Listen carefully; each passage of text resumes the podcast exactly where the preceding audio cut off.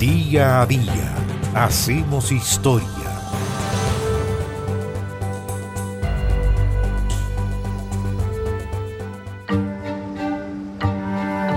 El 2 de enero del año 1972 se produjo uno de los robos legendarios del siglo XX. Se trató del saqueo de las cajas de seguridad de Pierre, un hotel de lujo ubicado en pleno centro de Nueva York, ni más ni menos que en la Quinta Avenida, frente al Central Park. Hay antecedentes de, quienes perpetraron este, este ataque, este asalto, este robo. Samuel Nalo y Robert Comfort eran los cabecillas de la banda y ya de hecho habían robado casi un millón de dólares aproximadamente en joyas en múltiples atracos a otros hoteles. El Cher Netherland, el Regency, el Drake, el Carlyle, el San Regis habían sido hoteles también asaltados por, por estos ladrones. Por lo tanto, los dos eran ya muy conocidos por la policía de Nueva York y también por los traficantes de objetos robados como especialistas en este tipo de robo.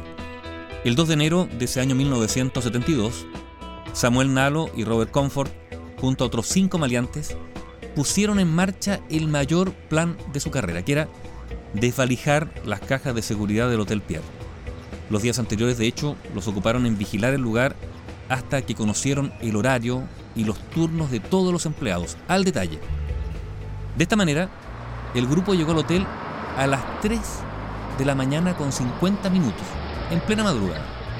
Al Green, otro de los asaltantes que estaba vestido con uniforme de chofer, y conducía una limusina, le dijo al guardia de seguridad, reserva para el doctor Foster.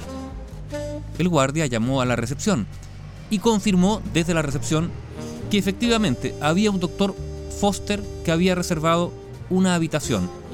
Claro, el doctor Foster era el alias que estaba usando uno de los cabecillas de la banda, Robert Comfort.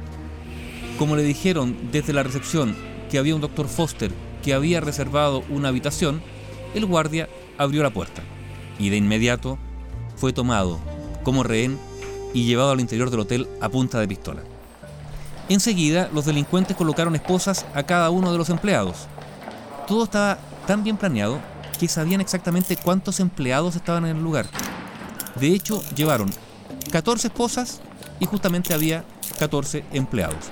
Ahora, claro, no contaban con que en el lobby del hotel y a esa hora, cuando faltaban 10 minutos para las 4 de la mañana, iban a haber tres huéspedes. Así es que tuvieron que improvisar con esos tres huéspedes inmovilizándolos con cinta adhesiva. La fecha cogida para este robo, 2 de enero, era una fecha ideal. La mayoría de los huéspedes dormían a esa hora después de las fiestas de Año Nuevo, a cuya celebración habían llegado además con sus mejores joyas. Esas joyas estaban guardadas en las cajas de seguridad de la planta baja del hotel, ya que los bancos, de por sí más seguros para guardar esas joyas, recién iban a abrir el día lunes, y ese 2 de enero de 1972 era un día domingo. Los ladrones además estaban disfrazados. Samuel Nalo llevaba una enorme peluca, nariz falsa y anteojos, y todo el resto portaba guantes, además de las armas de fuego.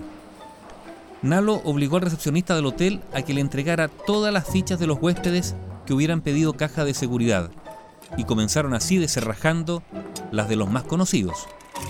Había un empresario de bienes raíces, Carol Uris, y también un industrial, Tom Yauki. Finalmente la banda vació otras cajas de seguridad, aunque prefirieron no excederse en el tiempo que estaba calculado para el robo, y por lo tanto abrieron poco más de la mitad de las 208 cajas, dejando el resto intactas. A las 6 de la mañana, con 15 minutos, Robert Comfort informó a los rehenes que podían salir. Antes de partir, dio un billete de 20 dólares a cada empleado del hotel que habían detenido y a las seis y media, justo media hora antes del cambio de turno de los empleados del Hotel Pierre, la banda huyó en la misma limusina en la que habían llegado, llevando un botín de más de 3 millones de dólares, dólares de aquella época, en dinero y joyas. Tiempo después la policía logró recuperar en Detroit joyas por 800 mil dólares. Samuel Nalo y Robert Comfort fueron capturados por la policía porque reconocieron el modus operandi. y concluyó la policía que solo ellos dos eran los capaces de realizar un robo de esas características. Cada uno de estos dos fue condenado a siete años de prisión y el resto de la banda nunca fue a vida. Y el botín, lo que quedó del botín aparte de esos 800 mil dólares que fueron recuperados en joyas, bueno, el resto del botín jamás fue recuperado.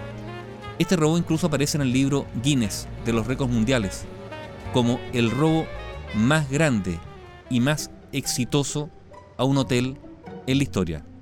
El robo al Hotel Pierre, que se perpetró en Nueva York el 2 de enero de 1972.